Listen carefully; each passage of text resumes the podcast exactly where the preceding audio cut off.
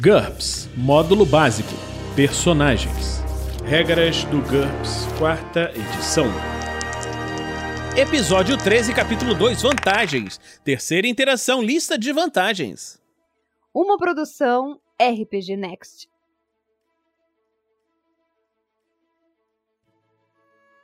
Fala pessoal, estamos de volta aqui a mais um Regras do GURPS, quarta edição.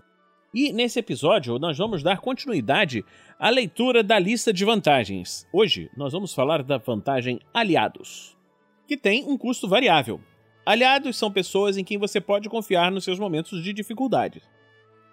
Os aliados são NPCs que podem servir na aventura como ganchos, como auxílio em determinados momentos. E o custo de, de pontos de, desse personagem aliado para o personagem vai variar de acordo com o poder que esse aliado tem.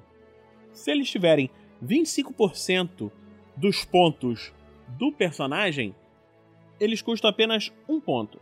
Se tem 50%, 2 pontos. 75%, 3 pontos. 100%, 5 pontos. 150%, 10 pontos.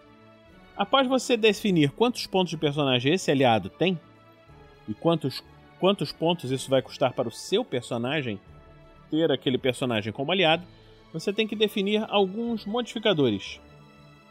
Todos esses aliados possuem uma frequência de participação, que é determinada de acordo com a quantidade de pontos que o jogador gasta para criar o personagem. No início da aventura ou no início da sessão, o mestre joga três dados e checa a frequência de participação. Então, esse custo em pontos do aliado vai receber essa modificação de acordo com essa frequência. Por exemplo, se ele aparece o tempo todo, não precisa de teste, o, personagem do jogador está sempre junto desse NPC, o custo em pontos é multiplicado por 4. Então, por exemplo, um aliado de 10 pontos custaria, na verdade, 40 pontos. Quase todo o tempo. Quando numa jogada de 3 dados o resultado é menor ou igual a 15. O custo deles é vezes 3 com bastante frequência, o resultado menor é igual a 12, o custo deles é vezes 2. Com frequência, o resultado menor é igual a 9, é o custo vezes 1. E esporadicamente, o resultado menor é igual a 6, o custo é vezes meio. Uma outra vantagem que o jogador pode querer ter é, ao invés de ter um aliado específico, um grupo de aliados.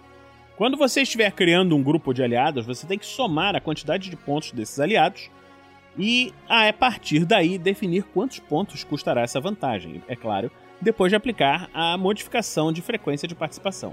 Um aliado, se tiver até 100% dos pontos do personagem jogador, pode ser também um dependente, e isso abater um pouco do seu custo. Um exemplo bem fácil disso seria um, personagem casado que tivesse a esposa como aliada. É, essa esposa criada mais ou menos com a mesma quantidade de pontos, seria também dependente. Então, também teria um, uma desvantagem que diminuiria esse custo. Da mesma forma que os dependentes, conforme o personagem for evoluindo durante o jogo, os aliados evoluem junto com eles. Mas o mestre é quem decide de que maneira esse aliado vai evoluir, embora ele possa pedir a opinião do jogador. Se um aliado do personagem morrer e isso não for culpa do personagem, o mestre não deve penalizar o jogador o jogador deve ser permitido usar os pontos gastos desse aliado falecido e criar um novo aliado. E esse novo relacionamento deve ser desenvolvido aos poucos. Né?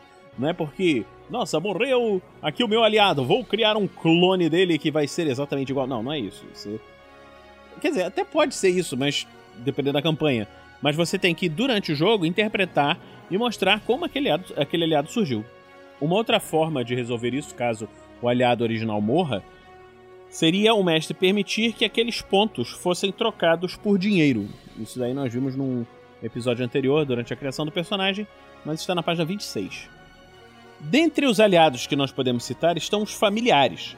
Alguns magos, telepatas ou supers podem ter é, ligados a ele aliados sobre, de, sobrenaturais, que podem ser os familiares. O jogador que estiver jogando com um personagem que tem esse tipo de aliado deve conversar com o mestre e definir as estatísticas desse aliado da mesma forma que um aliado comum.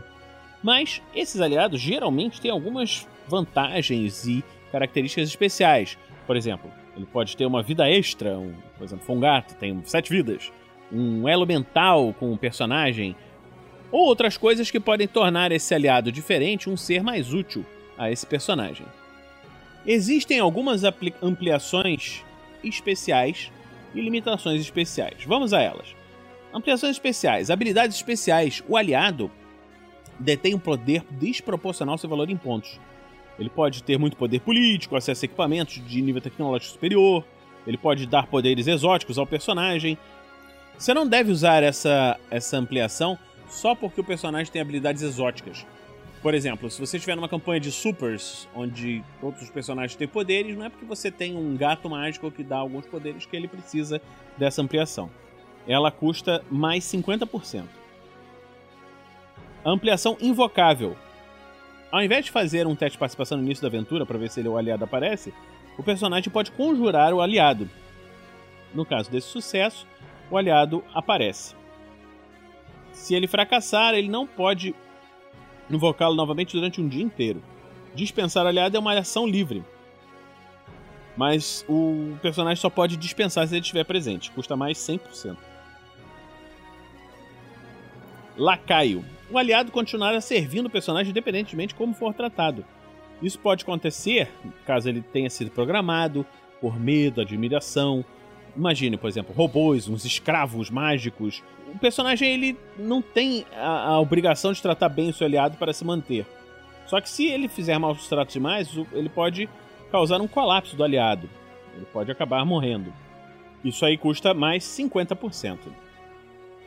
Limitações especiais. Afinidade. Se o personagem for atordoado, nocauteado, tiver sob controle mental, o aliado sofrerá o mesmo efeito. Caso contrário, também o, o contrário também acontece. O personagem tem que cuidar muito bem deles. Custa menos 25% se a morte de um dos, dos dois reduzir o outro a zero pontos de vida. 50%, menos 50%, se a morte de um dos dois matar automaticamente o outro.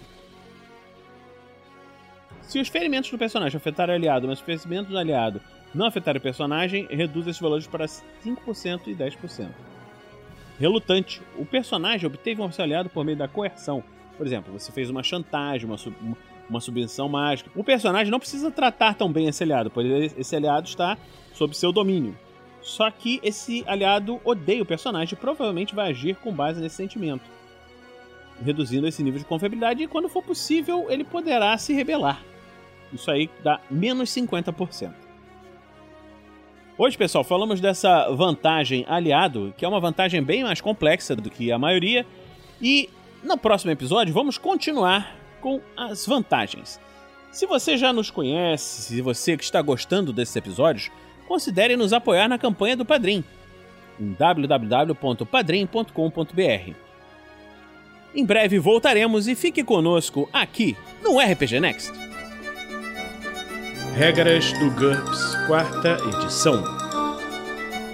Músicas por Kevin MacLeod e Scott Buckley. Uma produção RPG Next.